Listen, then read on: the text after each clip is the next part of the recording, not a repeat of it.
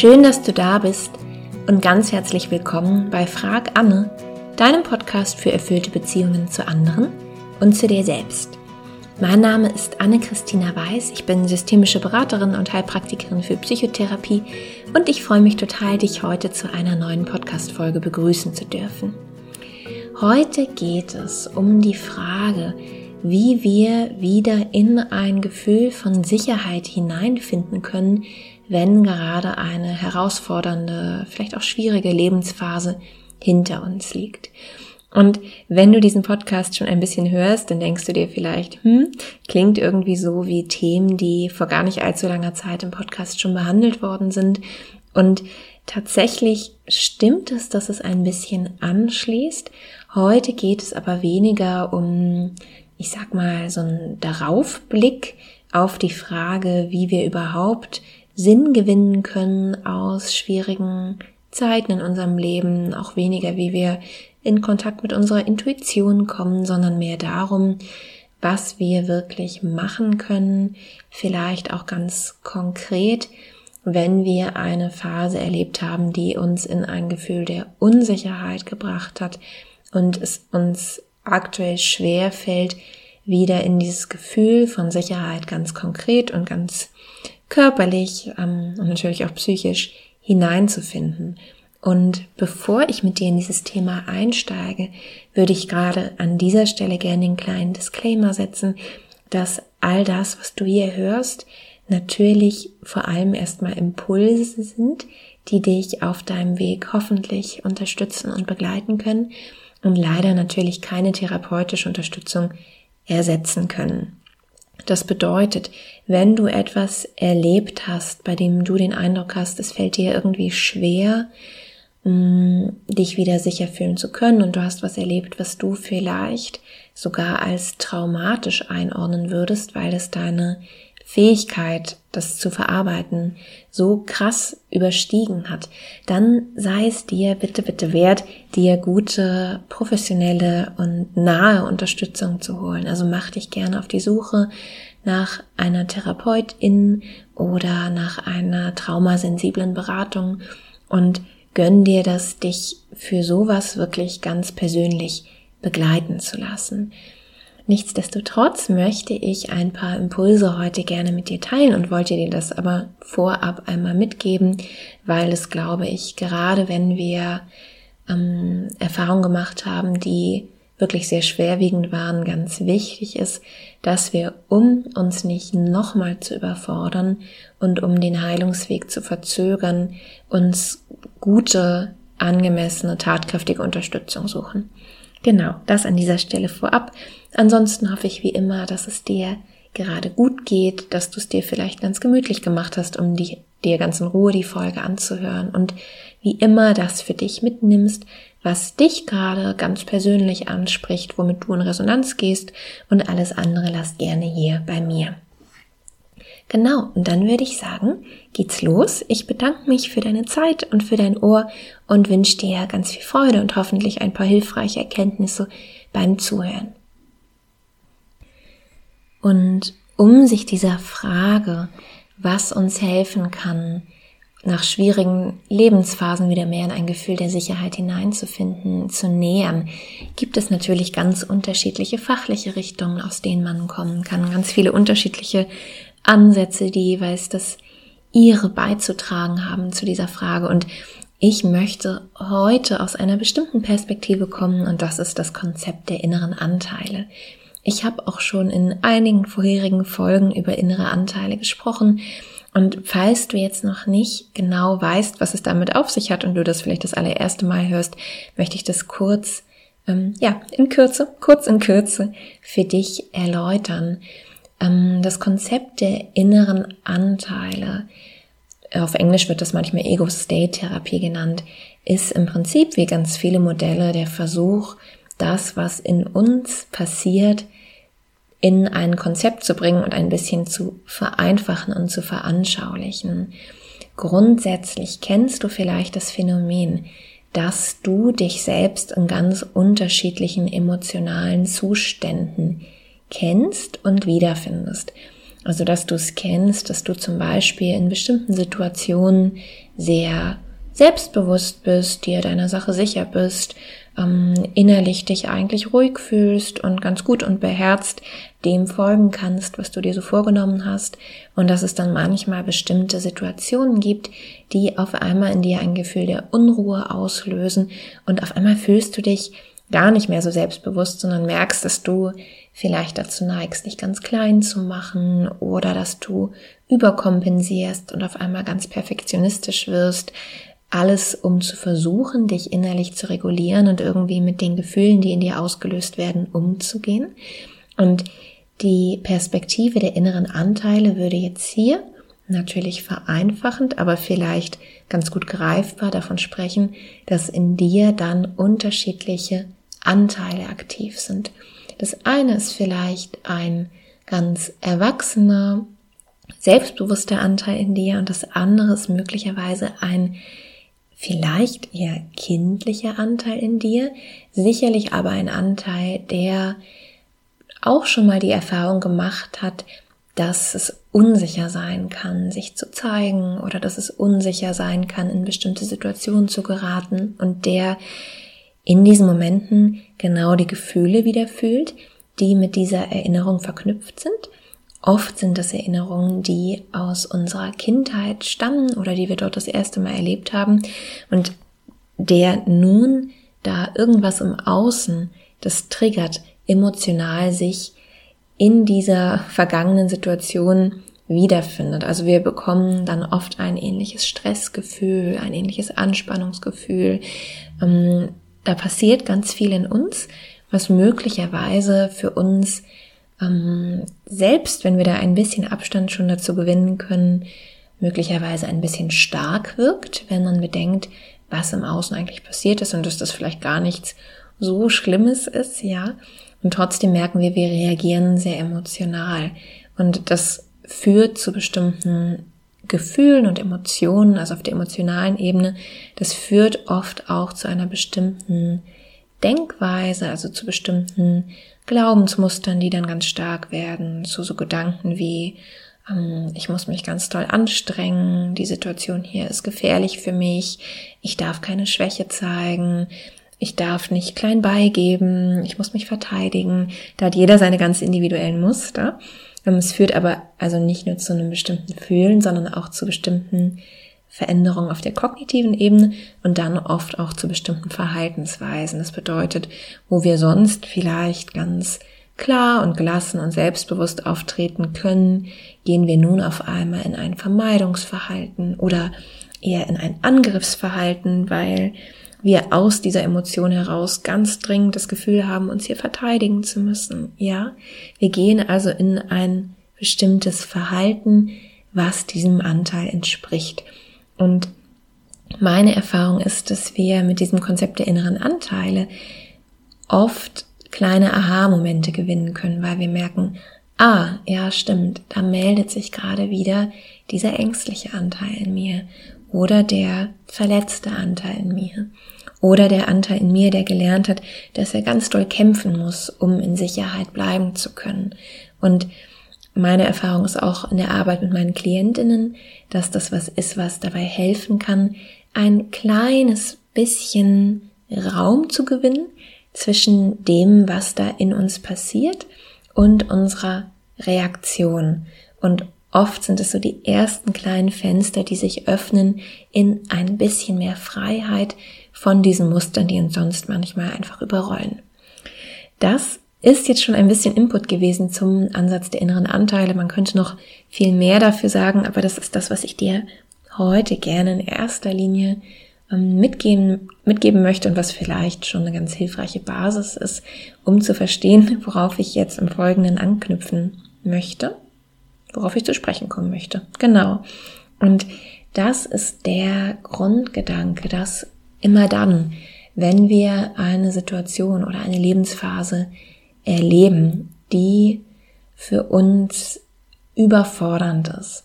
Das heißt, die bestimmte Erfahrungen mit sich bringt, die in dieser Situation so stark oder so herausfordernd sind, dass sie unsere aktuelle Kapazität, um das gut bewältigen zu können, übersteigen, dann formt sich womöglich ein innerer Anteil in uns oder ein innerer Anteil, der in uns schon da ist, den wir aus der Vergangenheit schon kennen, der wird getriggert.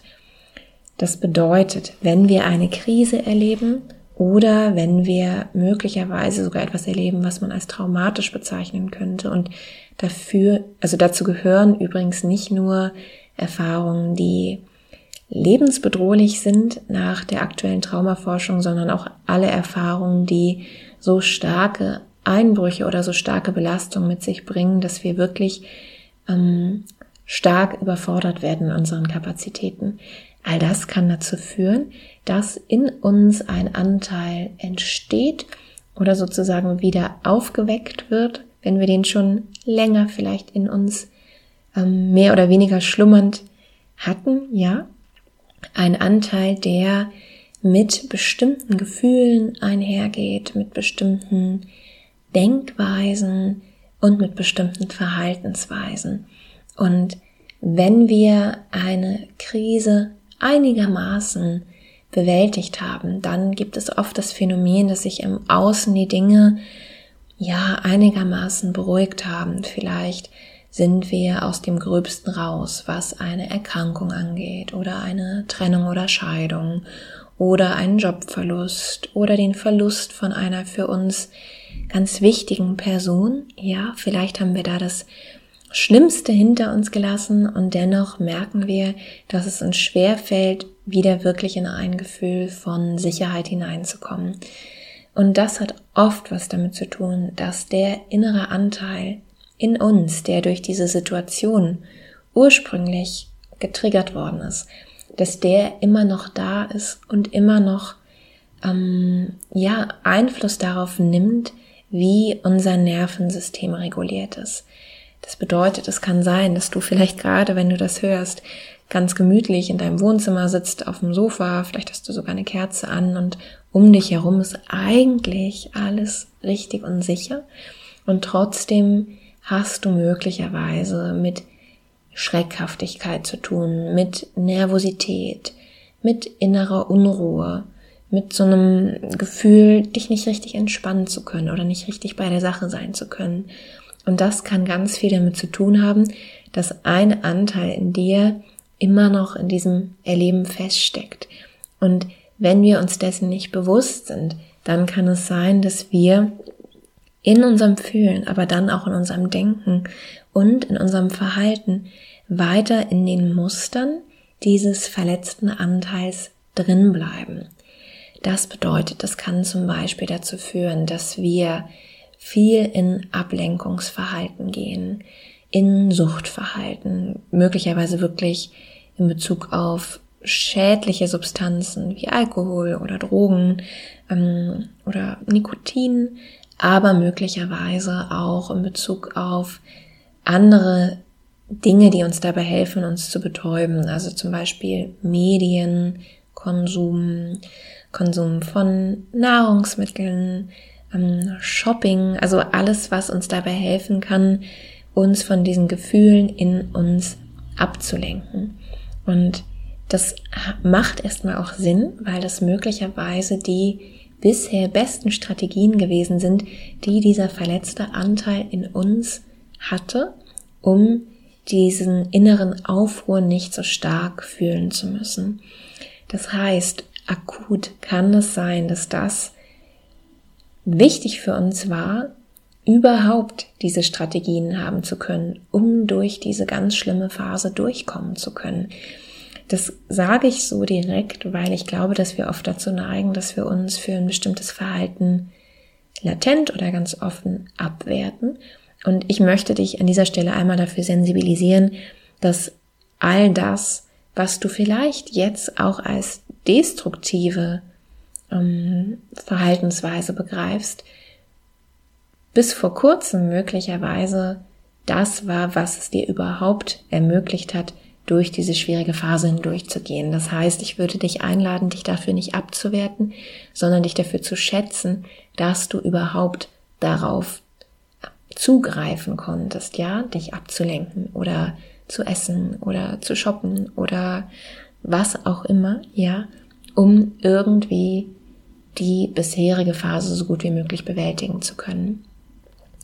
Das ist der eine Aspekt. Der andere Aspekt, wenn wir in diesem Erleben des verletzten Anteils stecken bleiben, ist, dass wir möglicherweise auch dazu neigen, aus dieser angstvollen Perspektive heraus auf alles zu blicken, was sich in unserem Leben ereignet.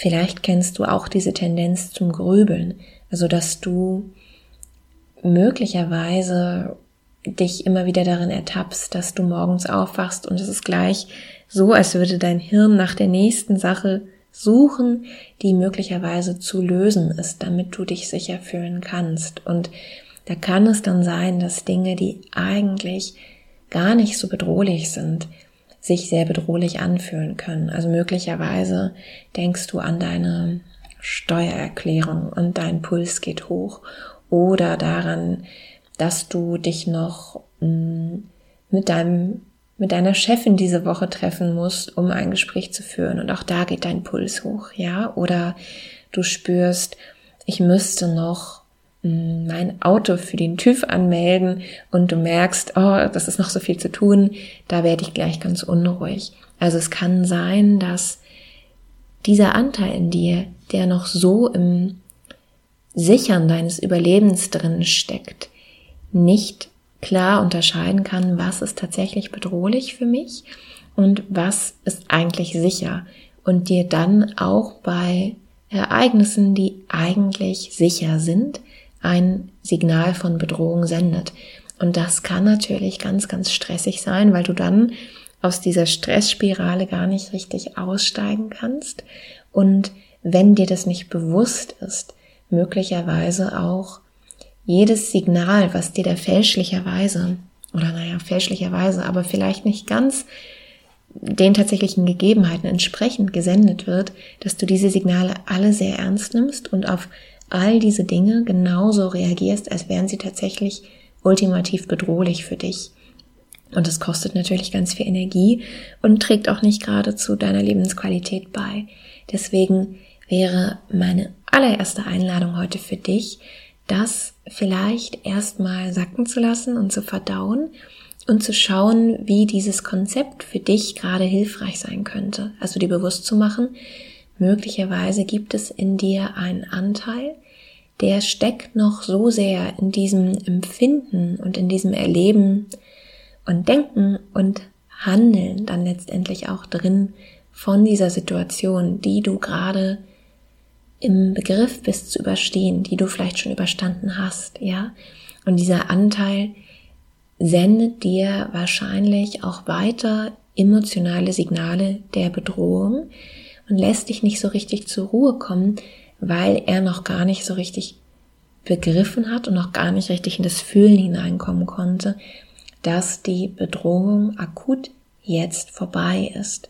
Und wenn dieser Anteil nicht nur jetzt entstanden ist, sondern wenn sich möglicherweise eine Erfahrung von Überforderung hm, wiederholt hat, die du so oder so ähnlich schon früher in deiner Prägung, also schon in deiner Kindheit gemacht hast, dann kann es sein, dass es umso vehementer sich anfühlt und sich auch jetzt manchmal überwältigend anfühlt. Und meine Erfahrung ist aber zu wissen, dass ist ein bestimmter Anteil in mir, der sich da meldet. Das bedeutet aber nicht unbedingt, dass die Realität noch genauso bedrohlich ist. Das kann so ein kleiner erster Schritt sein, um ein bisschen Luft zwischen dich und dein Empfinden zu bringen und es dir ermöglicht, dann klug zu überlegen und zu wählen, wie möchtest du tatsächlich auf das reagieren, was dir da innerlich gemeldet wird. Und was es in dir letztendlich als Entwicklungsaufgabe braucht, ist dann nicht nur das Wahrnehmen dieses verletzten Anteils in dir, sondern auch das Stärken eines erwachsenen, fürsorglichen Anteils in dir, der in der Lage ist, anders und schützender und fürsorglicher zu denken, zu handeln und dadurch auch ein Gefühl von Sicherheit zu stärken in dir als der verletzte Anteil in dir. Das bedeutet im Prinzip, ist es was, was wir alle oft schon irgendwo haben. Also wir alle sind in der Lage, immer wieder auch uns auf eine selbstsichernde und selbstschützende und fürsorgliche Art und Weise zu verhandeln, nicht, nicht verhandeln, verhalten durch Entscheidungen, die wir treffen. Wir alle haben das oft auch schon in einem guten Ausmaß, wenn es darum geht, wie wir anderen Menschen begegnen. Also vielleicht magst du mal kurz innehalten und schauen, wie gehst du mit deinem Partner oder deiner Partnerin um, wie mit Freundinnen, mit Familienmitgliedern, vielleicht mit deinen Kindern. Da wirst du wahrscheinlich feststellen, es gelingt dir immer wieder schon, dich liebevoll, fürsorglich zu verhalten, mitfühlend zu reagieren, Grenzen zu setzen, fürsorglich zu sein und das, was dir bei anderen gelingt, ist letztendlich eine Ressource und eine Kapazität, die du also schon hast und die du vielleicht für deinen Umgang mit dir selbst noch mehr stärken kannst. Und wenn du dir das wirklich so vorstellst, dass du da einmal diesen Anteil hast, der so verletzt ist, dann kannst du dir vorstellen, dass das oft ein Anteil ist, der noch sehr kindlich ist. Wenn es dir hilft, kannst du dafür zum Beispiel auch imaginieren, wann ist dieser Anteil möglicherweise entstanden. Hm, vielleicht wirklich gerade akut in dem, was du jetzt erlebt hast. Vielleicht birgt dieser Anteil aber auch Gefühle und bestimmte Überzeugungen, die schon viel früher in dir entstanden sind. Also womöglich sind es Erfahrungen, die du schon in deiner Kindheit gemacht hast. Dann kannst du dir, wenn du dir diesen inneren Anteil vergegenwärtigst, gern auch ein Bild von dir selbst aus dieser Zeit vergegenwärtigen. Also stell dir wirklich vor, wie alt bist du gewesen, was für ein Kind ist das gewesen und sieh dich vielleicht auch selbst vor deinem inneren Auge als das überforderte Kind, was du einmal gewesen bist. Das ist oft was, was dabei hilft, unser Mitgefühl für uns selbst zu stärken. Denn leider ist es auch oft so, dass wir aus unserem Sicherheitsbedürfnis heraus manchmal auch erstmal selbst abwertende Muster entwickeln, dass wir das verinnerlichen, was Personen, die wir als bedrohlich wahrgenommen haben, uns gespiegelt haben und dass wir dann eher so eine Tendenz zur Selbstabwertung haben und wenn wir uns aber vorstellen, wie alt war ich denn vielleicht, als das angefangen hat, dass ich mich so gefühlt habe? Wie ging es mir da? Wenn wir uns das wirklich vor unserem inneren Auge ausmalen, dann ist das oft eine Situation, in der ich es zumindest von meinen Klientinnen kenne, dass gesagt wird, ja, wenn ich das so vor mir sehe, klar habe ich damit Gefühl, klar tut mir das leid und klar würde ich da gerne helfen. Das heißt, das als allererste Anregung für dich, dir dich selbst auf diese Weise zumindest diesen Anteil vorzustellen und vor Augen zu halten. Und auf der anderen Seite wollen wir nun schauen, gibt es in dir auch einen starken, einen heilen, einen fürsorglichen, liebevollen Teil, der oft sehr erwachsene Qualitäten in sich trägt und der in der Lage ist, so gut für diesen anderen Anteil in dir zu sorgen, dass der nicht mehr darauf angewiesen ist, in seinen oft kindlichen Überlebensstrategien zu bleiben, also möglicherweise Flucht, Betäubung, Perfektionismus gefallen wollen. Ja, das sind oft Strategien, die wir nutzen, wenn wir das Gefühl haben, uns irgendwie retten zu müssen und sonst gar keine anderen Möglichkeiten zu haben, kannst du diesem verletzten Anteil das Verhalten von einem Anteil zur Seite stellen, der gut für dich sorgen kann, der Grenzen erkennen und setzen kann, der fürsorglich sein kann, der mitfühlend sein kann. Und wenn du jetzt sagst, ja, jein, dann ist das schon mal super und die Einladung und aus meiner Erfahrung auch die Aufgabe und Chance liegt darin, genau das immer mehr zu stärken.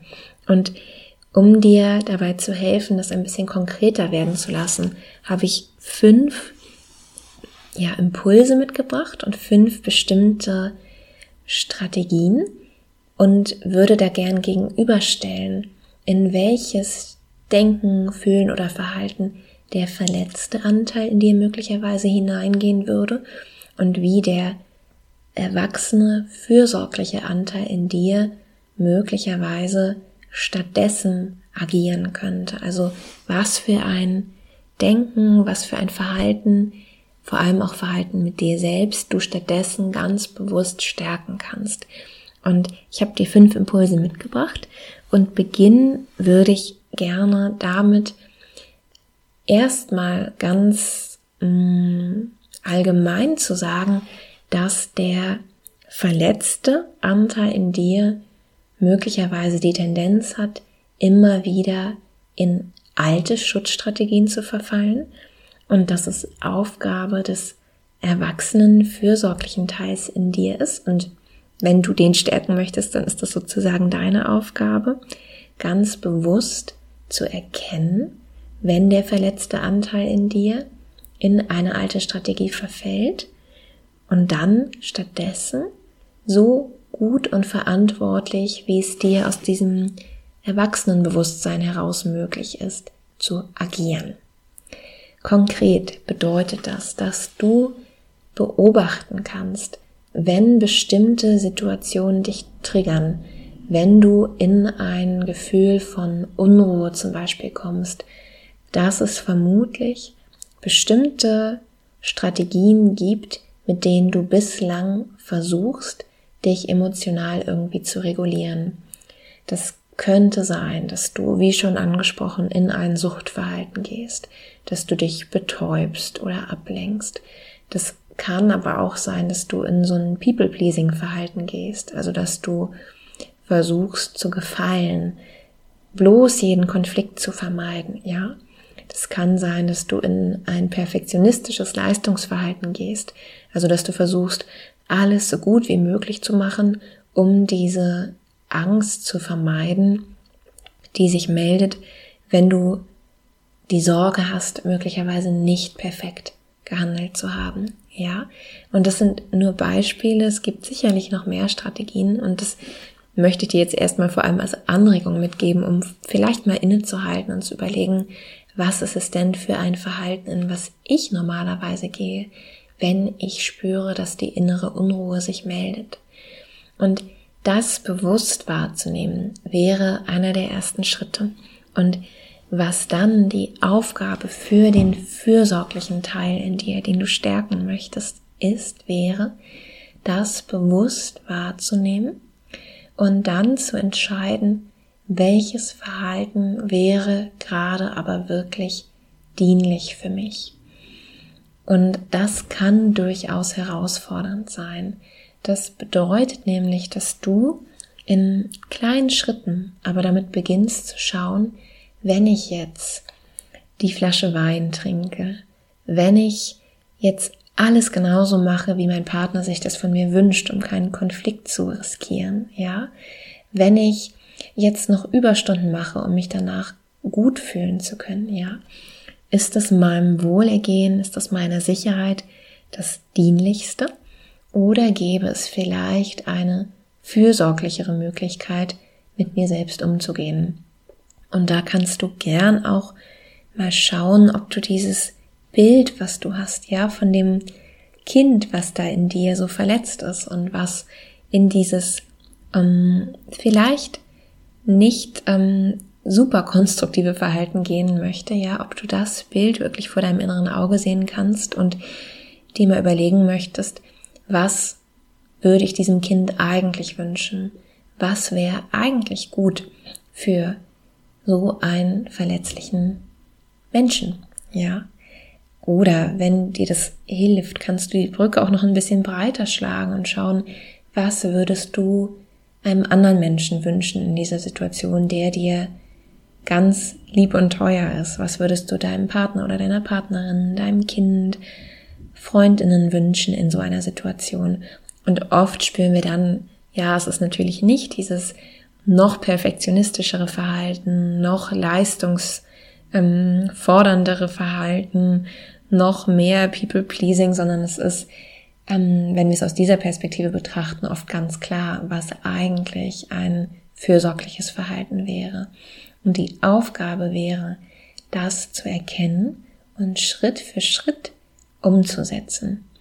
Und das bedeutet eben, dass wir erkennen, was wäre das alte Verhalten, dass wir uns selbst ein bisschen bremsen, bevor wir hineingehen und dass wir dann schauen, was wäre eigentlich ein fürsorglicheres Verhalten und uns dort in kleinen Schritten hineinbegeben und das wirklich üben.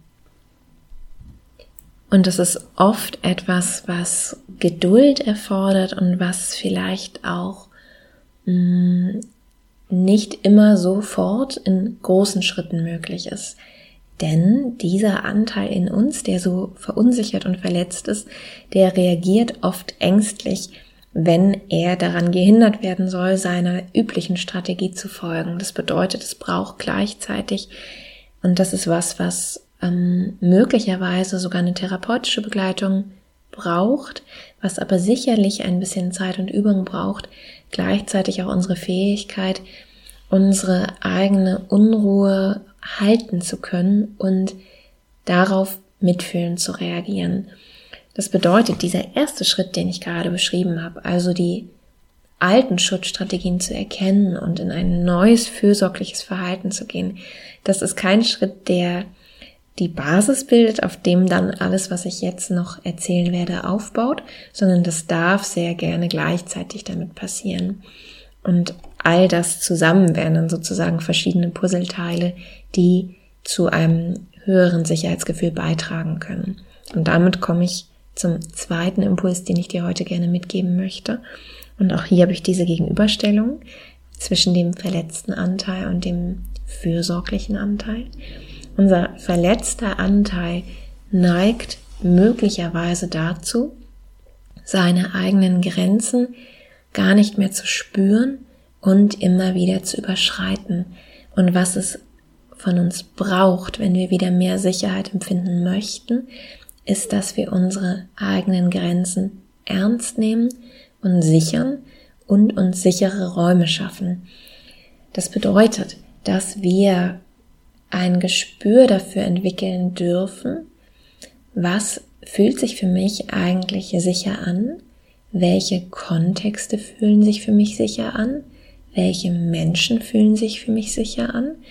Und dass wir uns erlauben, nur noch in Räume zu gehen, nur noch in Beziehungen zu bleiben, die unsere Grenzen wahren und in denen wir uns sicher fühlen können.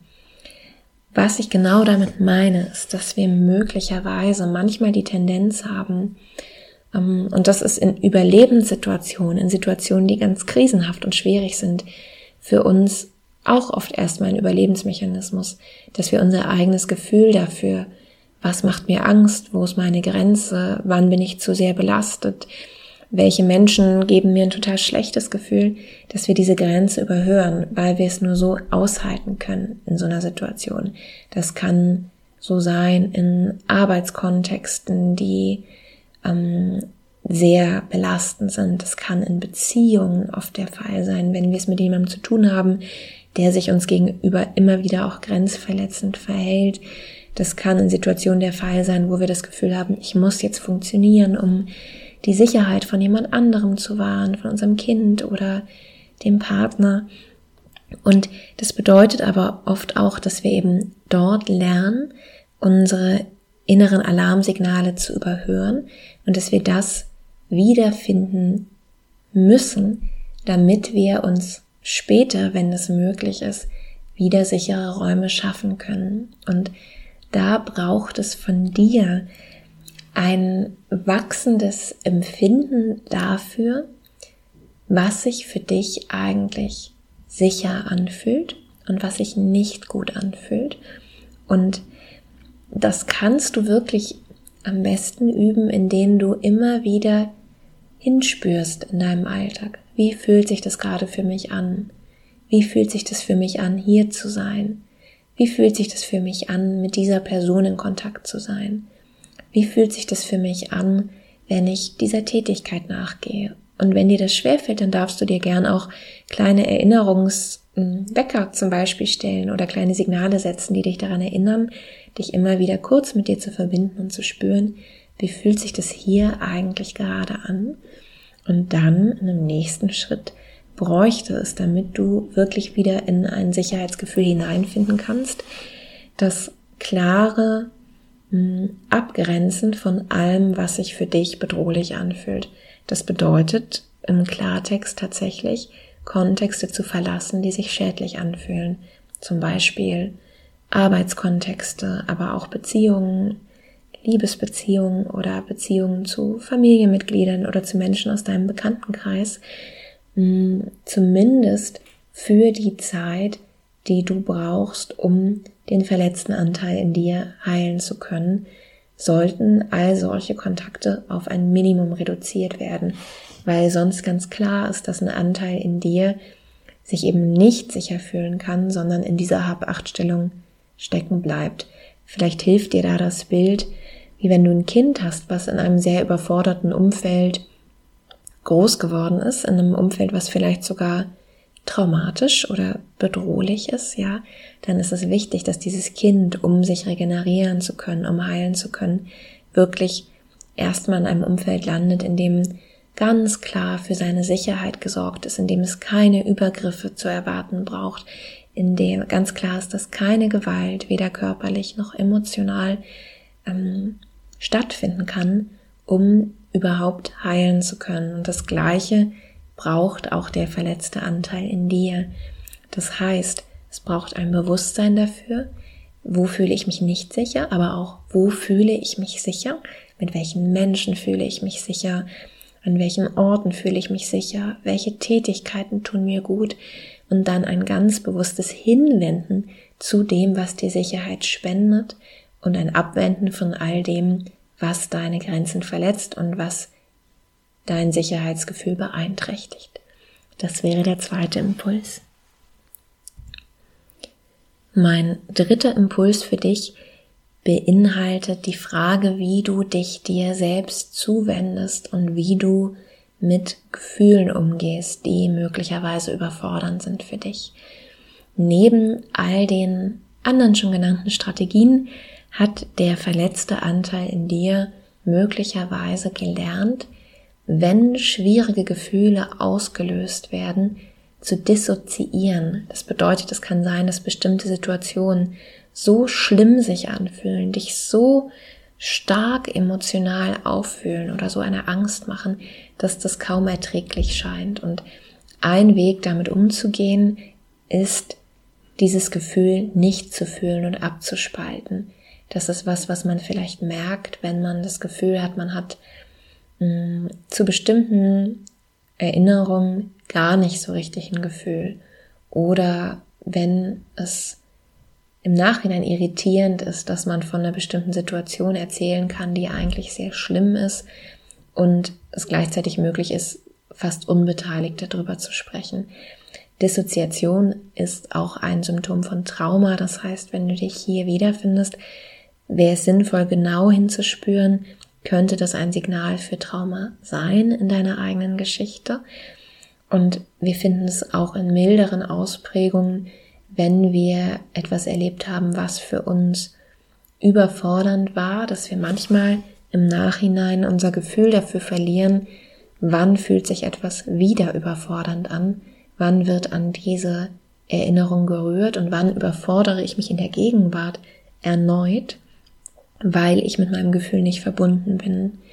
Und die Entwicklungsaufgabe und die Chance könnte darin bestehen, bewusster und achtsamer zu werden in Bezug darauf, wie dein Empfinden in bestimmten Situationen ist und dann auf emotionale Reaktionen, die du hast, nicht abwertend zu reagieren, nicht mit Abwehr zu reagieren, sondern mit Mitgefühl.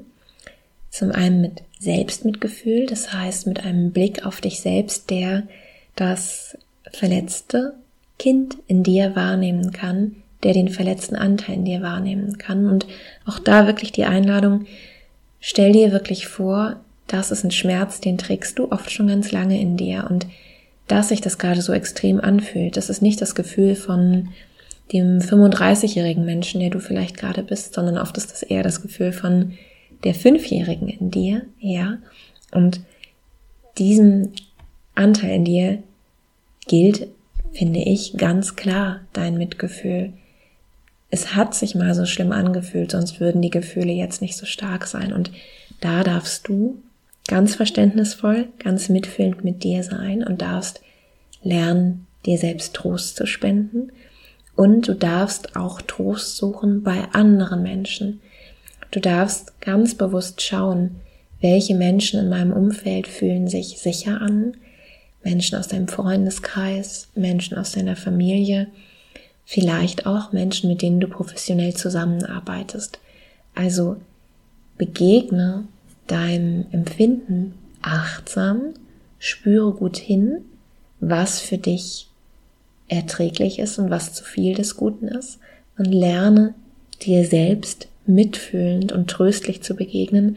Und wisse aber auch, dass du dir Trost suchen darfst und dass das oft ein integraler Teil von Heilung ist, dir sichere Menschen zu suchen, entweder im privaten oder eben in einer professionellen Begleitung, die für dich so sicher sind, dass du dich zeigen kannst und dass du langsam spüren kannst, ich kann Gefühle zulassen und ich bin nicht alleine damit, ich bin nicht überflutet damit, sondern dass entweder eine innere Haltung des ähm, Begleitetseins, des Tröstens, des Mitfühlens oder tatsächlich auch die ganz reale Erfahrung im Außen. Da ist jemand, der mitfühlt, der das halten kann, dass ich diese Gefühle zulasse und der gemeinsam mit mir tröstlich darauf schauen kann. Das wäre mein, ich überlege gerade, mein dritter Impuls, mein vierter Impuls. Ich glaube, mein dritter Impuls für dich. genau, ich habe hier nämlich noch zwei weitere Punkte auf der Liste. Und der nächste, also der vierte Punkt, wäre das zu diesem achtsamen Wahrnehmen von dem verletzten Anteil in dir auch dazu gehört, zu spüren, dass der verletzte Anteil wahrscheinlich dazu neigen wird, diese gehaltene Energie von Angst, von emotionalem Aufruhr in dein Denken mitzunehmen und möglicherweise auch auf andere Themen zu übertragen. Das habe ich zu Beginn der Folge schon angesprochen. Grundsätzlich ist es das Phänomen, vielleicht kennst du das auch von dir, wenn du sowieso weißt, dass du zum Grübeln neigst, dass wir aus einem bestimmten Gefühl heraus Dinge oft anders beurteilen. Und wenn du weißt, dass das bei dir der Fall ist, dann darfst du da ganz achtsam drauf schauen. Dieser verletzte Anteil in dir guckt durch seine Brille der Gefahr auf alles andere, was dir in deinem Leben begegnet, ja. Und da kann es dann sein, dass bestimmte Situationen als Krise wahrgenommen werden, auch wenn die eigentlich sicher sind für dich. Und der erwachsene, fürsorgliche Anteil in dir, den du füttern möchtest, der wird größer, indem du immer wieder bewusst und achtsam wahrnimmst, wenn du gerade dazu neigst, in dieses Grübeln einzusteigen und voll von diesem Sog mitgerissen zu werden. Das bedeutet, dass du mit der Zeit lernen kannst, ah, jetzt habe ich gerade daran gedacht, dass ich noch diese Rechnung bezahlen muss. Und ich merke, wusch, da kommt die Nervosität, ja, und ich weiß, das ist jetzt dieser Anteil in mir, der sich meldet, das ist diese nervöse Energie. Und ich darf jetzt mich aber dazu entscheiden, und mit der Zeit gelingt es auch, auch wenn es am Anfang schwierig ist, nicht voll jetzt in diesen Film einzusteigen, sondern stattdessen zu schauen, kann ich mich gerade erstmal noch mehr in die Sicherheit begeben, kann ich merken, vielleicht bin ich gerade schon überreizt, vielleicht brauche ich einen Spaziergang, vielleicht brauche ich ein Nickerchen, vielleicht war es ein Kaffee zu viel und ich bleibe jetzt erstmal beim Tee, vielleicht muss ich mit jemandem reden, vielleicht möchte ich in die Badewanne gehen. Also was kann ich tun, um aus dieser nervösen Energie wieder etwas runterzukommen und dann mich in Ruhe dieser Frage, die da im Raum steht, der Rechnung, die bezahlt werden muss, das Auto, was in die Werkstatt muss, die Freundin, mit der ich noch irgendwie ein Gespräch zu führen habe, mich dann aus dieser Ruhe heraus diesem Thema widmen zu dürfen. Und das ist das, was dieser fürsorgliche, erwachsene Anteil in dir kann. Bildlich kannst du dir das vorstellen, wie wenn ein weinendes, aufgelöstes Kind zum Elternteil kommt und ganz schlimm gerade alles findet, ganz doll in dieser Angst drin ist, dass der Elternteil dann die Aufgabe hat, nicht zu sagen, oh ja, du hast recht, das ist wirklich ganz schlimm, oh nein, was machen wir da? Panik, Panik, ja, sondern stattdessen sagen kann, hey, ich weiß, für dich fühlt sich das gerade so an, aber alles ist gut. Wir beruhigen uns jetzt erstmal ganz in Ruhe und dann kümmern wir uns darum.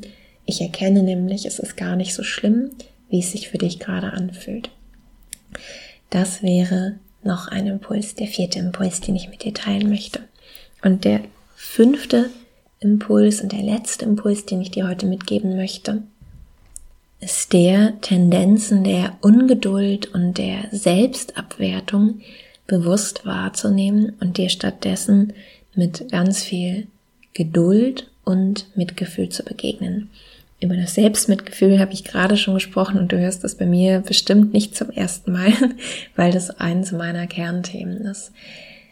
Was ich aber hier nochmal in diesem Punkt unterstreichen möchte, ist der, dass wir oft in unserer Verletztheit, in diesem verletzten Anteil von uns, dazu neigen, die Zuschreibung, die wir möglicherweise im Außen erfahren haben, zu verinnerlichen das bedeutet gerade dann, wenn wir die Erfahrung gemacht haben, dass uns im Außen jemand abgewertet hat, jemand uns vernachlässigt hat, mm, wir die Erfahrung gemacht haben, dass wir vermeintlich nicht so okay sind, wie wir sind, dann neigen wir oft dazu, diese Abwertung, in der Fachsprache nennt man das, zu introjizieren, also zu verinnerlichen. Und das klingt vielleicht erstmal ganz absurd, tatsächlich hat es aber eine Funktion, uns zu schützen. Denn wenn wir das verinnerlichen, dann können wir uns so gut wie möglich jederzeit darauf vorbereiten. Wir können dann versuchen, noch besser zu werden, nie lasch zu werden, nie locker zu lassen, uns bloß nicht zu sicher zu fühlen, sondern permanent in unserem, ich sag mal, internen Verbesserungsmodus zu bleiben, weil das wenigstens berechenbar ist. Noch schlimmer für unser Inneres ist es, unberechenbar im Außen die Erfahrung von Abwertung zu machen. Das heißt, es kann erstmal etwas Schützendes haben, wenn wir die Abwertung oder die, ähm, ja, die Feindlichkeit manchmal, die uns im Außen begegnet, verinnerlichen und zu unserer eigenen machen, um dann permanent in dieser Hab-Acht-Stellung und in diesem uns verbessern müssen bleiben zu können.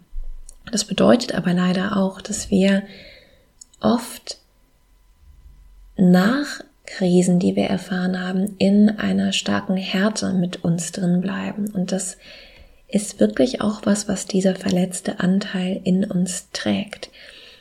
Hier finde ich manchmal das, Be das Beispiel ganz hilfreich, wenn du dir vorstellst, du hättest ein Kind, ja, vielleicht ein ähm, Teenie, ich sag mal ein zwölfjähriges Kind, ja, und dieses Kind geht in die Schule und macht dort Mobbing-Erfahrungen. Dieses Kind, was du so liebst und von dem du ganz überzeugt bist, dass es wunderbar so ist, wie du bist. Nicht wie du bist, ne? Wie es ist. Du bist auch wunderbar, ne? Wie wir alle.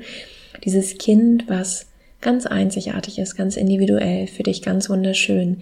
Das kann möglicherweise Abwertung erfahren durch ähm, Kinder und Jugendliche, die selbst verletzt sind und dann nach Hause kommen und die Überzeugung mitbringen, ich bin hässlich, ich bin furchtbar, ich bin sowas von überhaupt nicht okay und auf einmal vollkommen in dieser Wahrnehmung drin sein und du von außen kannst sehen, dass es stimmt nicht, ne? Das ist Blödsinn, das ist was, was diesem armen Kind vermittelt worden ist, aber es ist deswegen nicht wahr, ja? Und für dieses Kind fühlt es sich aber wahr an und Genauso geht es möglicherweise dem verletzten Anteil in dir nach einer Krise, dass die Tendenz, sich selbst abzuwerten, ganz stark ist. Auch die Tendenz, ungeduldig zu sein. Alle bisherigen Strategien, die du mitgebracht hast, abzuwerten. Also dich zu beschämen für bisherige Bewältigungsstrategien, dich zu beschämen, wenn du nicht so schnelle Fortschritte jetzt machst, wie du meinst, machen zu müssen auf deinem Heilungsweg, ja? Paradoxerweise, ne, kann auch das dann was werden, wo wir unser Leistungsnarrativ drauf übertragen, so nach dem Motto, wieso habe ich damit immer noch so Probleme? Ich müsste das eigentlich schon viel besser gelernt haben, damit umzugehen, ja? Wenn du solche Tendenzen in dir erkennst, dann kannst du dir meinem Empfinden nach ganz sicher sein, da spricht nicht dein innerster Kern zu dir, sondern auch da spricht der verletzte Anteil in dir. Und was hier die Aufgabe und die Chance für dich ist, ist zu mehr Selbstmitgefühl zu finden und zu Geduld zu finden und diesen erwachsenen Anteil in dir zu stärken. Und da finde ich, hilft das Bild von einem liebevollen Erwachsenen. Also wenn du dir das Kind mit der Mobbing-Erfahrung aus meinem Beispiel vergegenwärtigst, wie würde ein bedingungslos fürsorglicher und liebevoller Erwachsener sich hier verhalten, ja? Und das ist genau die Haltung, in die du dich hineinfühlen darfst und mit der du beginnen darfst, auch auf dich selbst zu blicken. Also ganz viel Geduld dafür zu haben, dass du vielleicht gerade nur Baby Steps machen kannst. Du hast etwas so Schwieriges durchgestanden. Du hast dich da durchgeschleppt und bist auf der anderen Seite rausgekommen, ja? Und dass dich das verunsichert hat, dass dir das bestimmte Muster mitgegeben hat, ja, die jetzt vielleicht nicht mehr konstruktiv waren, die aber in dieser Situation für dich das Beste waren, was du tun konntest, ja das verdient kein Abstrafen, sondern das verdient ganz, ganz großen Respekt und ganz viel Mitgefühl. Und genau in diese Haltung darfst du immer mehr hineinfinden, wirklich wie ein liebevoller, fürsorglicher, bedingungsloser Elternteil, ja, oder Erwachsener, auf dich zu schauen und immer wenn du spürst, dass du hineinkommst in dieses Abwerten und in dieses ähm, ungeduldig und hart mit dir werden, dich ganz sachte wieder einzufangen und Stück für Stück, und auch das ist ein Lernprozess, immer wieder in dieses andere Bewusstsein hineinzugehen. Und mit jedem Mal, dass du das machst, mit jedem Mal, dass es dir gelingt, ein bisschen mitfühlender, ein bisschen geduldiger mit dir zu sein, stärkst du diesen inneren Erwachsenen in dir. Genau. Ich glaube, das ist ein ganz großes Paket, was ich dir heute hier überreichen möchte. Und ich hoffe, dass es trotzdem so, ja, so handlich verpackt ist, dass du für dich genau das mitnehmen kannst, was jetzt gerade für dich hilfreich ist.